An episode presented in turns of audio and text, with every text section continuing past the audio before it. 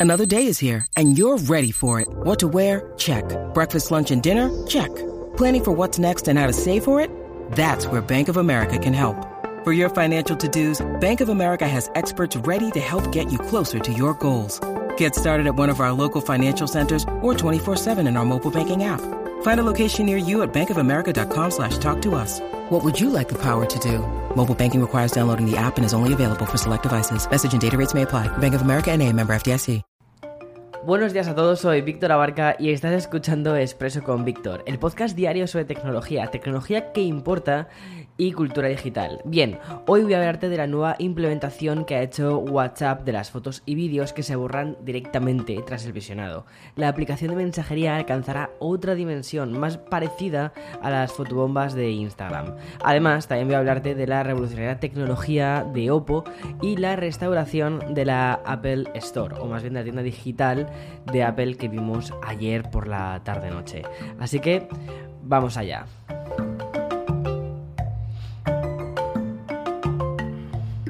La cultura de Internet es como una especie de libro donde a cada minuto se van escribiendo como páginas nuevas. Es por eso que la aparición de cada meme se convierte directamente en una especie de hito. Las discusiones de Twitter pueden provocar cancelaciones masivas, bueno, también si en un concierto te pones a decir movidas chungas, como por ejemplo Da Baby, que al final lo que le sucedió es que fue cancelado ya no solo en Twitter, sino que en todas partes. Vale, o también una nueva implementación en cualquier red social también es capaz de generar una nueva referencia pop. Un ejemplo fue cuando Instagram pensó que enviar fotos y vídeos que desapareciesen tras verse eh, en el instante sería una buena idea. Quizás también esto vino un poco eh, instigado por, por Snapchat. A priori se puede pensar que no, pero sí que triunfó y lo hizo tan fuerte que recibió un bautizo, las fotobombas. Bien, pues mucho tiempo después del éxito masivo de estas fotobombas de Instagram, Zuckerberg pensó que se podrían también transportar a WhatsApp. De hecho, tiene, tiene, bastante lógica, ¿no crees? Igual que ya se implementó la opción de eliminar mensajes antes de que pudiesen ser leídos, es decir, lo típico que escribes una, una, historia que dices, espera, espera, que he escrito, me estoy arrepintiendo nada más haberla enviado. Bueno, pues lo mismo. Pues un mes después de las declaraciones de Mark donde anunciaba que pronto llegarían y de que según eh, What Beta Info haya estado un tiempo en su versión beta, ver una vez, que es como se llama, ya está disponible en WhatsApp o mejor dicho, como lo ponen en inglés, View Once, así es como lo han bautizado en inglés, permite que las fotos y vídeos que se manden bajo esta opción se eliminen una vez se haya visto en el chat. El uso de esta herramienta es de la siguiente manera. Al enviar un contenido visual puedes convertirlo en ver una vez. Tras pulsar el botón 1, un botón que verás a la izquierda de enviar, y en el momento en el que este destinatario abra la foto o el vídeo, este será eliminado para siempre. Igual que sucede en Instagram, esta forma de enviar fotos efímeras tendrá su propia trama en forma de captura de pantalla.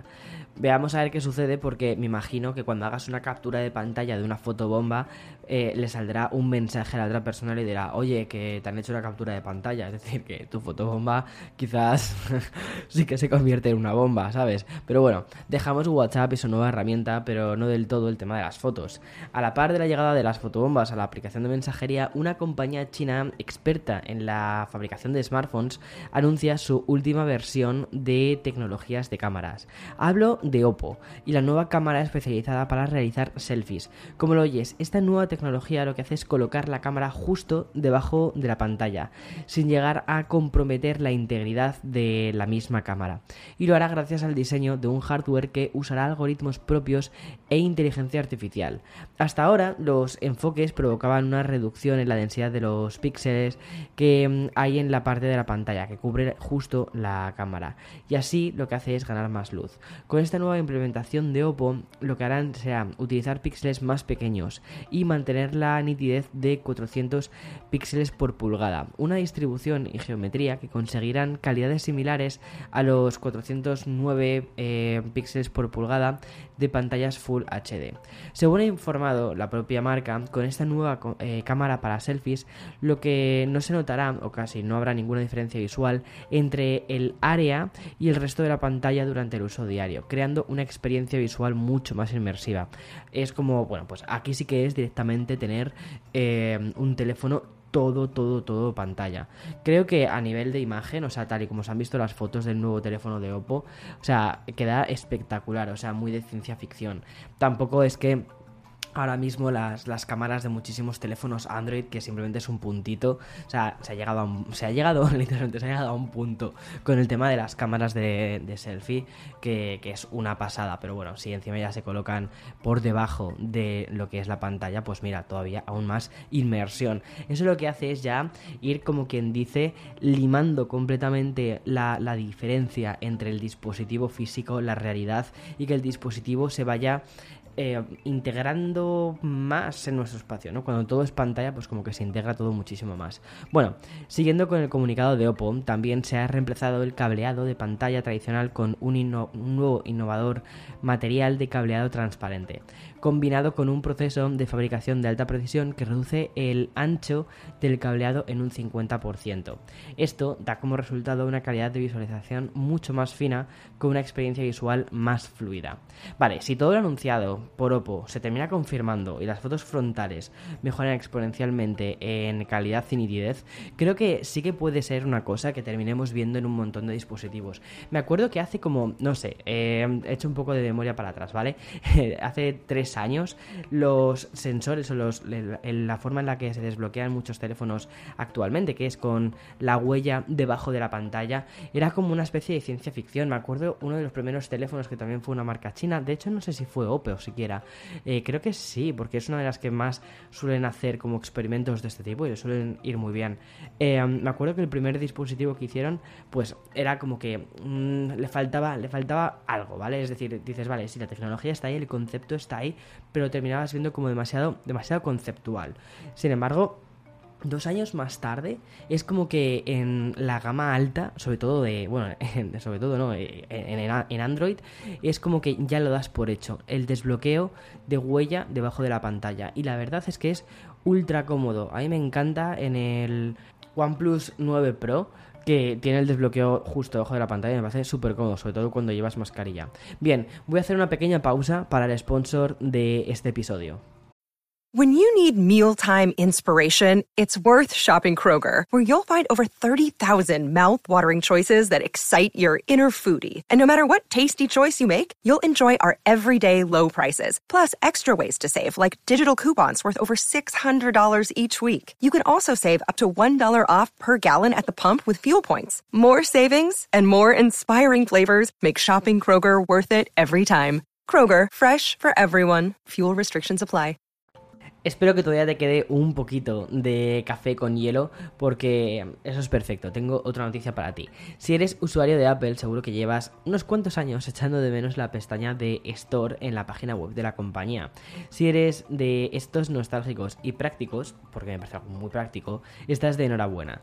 Si ahora te metes dentro de la tienda digital de Apple, en la, Apple Store, verás que hay una nueva pestaña que pone eh, una pestañita de, de Store y diferencia muy bien lo que son las fechas de producto, ya sea iMac, eh, iPad, iPhone, bueno bueno, y un montón de, historias más. Y la primera pestaña que te encuentras ahora es Store.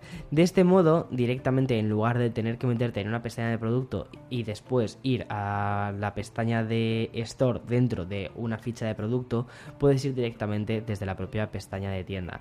Lo curioso de todo esto es que es eh, el diseño que han utilizado es muy similar al que nos encontrábamos dentro de la aplicación de Apple Store que tenemos en los iPhones y en los iPad. Entonces lo que han hecho ha sido simplemente trasladar esa experiencia que está llena de tarjetas trasladar esa experiencia a la web y así ir unificando un poco más el lenguaje de tarjetas que lo estamos viendo en un montón de sitios diferentes, ya no solo en las propias aplicaciones de Apple, sino también en, el sistema operativo de Apple. Este año iOS 15 está lleno de pequeñas tarjetitas, toda la parte de notificaciones se basa en tarjetas, incluso la parte del cajetín de búsqueda Safari, si te fijas en, cómo se ve Safari en iOS 15, incluso los cajetines de búsqueda son como pequeñas tarjetitas, en post-its que, están ahí flotando. Me parece muy curioso, ¿no? Cómo están adaptando toda esta especie de lenguaje visual de tarjetas y están también dejando muchos márgenes vacíos, bordes redondeados. Bueno, me parece que es un lado de cara de la web que hace que la Store se parezca, como te decía, más a la aplicación de Apple, incluyendo también promociones, ofertas, accesorios y novedades. Y también hay secciones de ayuda para conectar con especialistas que nos, nos asesoren, también sesiones personalizadas gratuitas y también soporte de Genius y de expertos en Apple. Es decir, es un poco trasladar la experiencia de la App Store física, perdón, de la Apple Store, no de la App Store, que no es otra cosa, de la Apple Store física a la Apple Store digital. Todo lo que puedes hacer en la Apple Store digital, perdón, física, trasladarlo a la digital. Me parece algo lógico dentro de los tiempos que corren y sobre todo que ahora mismo las ventas dentro de la App Store eh, digital es gigante para Apple. En fin, hasta aquí el episodio de hoy de Expreso con Víctor. Como siempre te digo, mañana más y mejor. Chao, chao.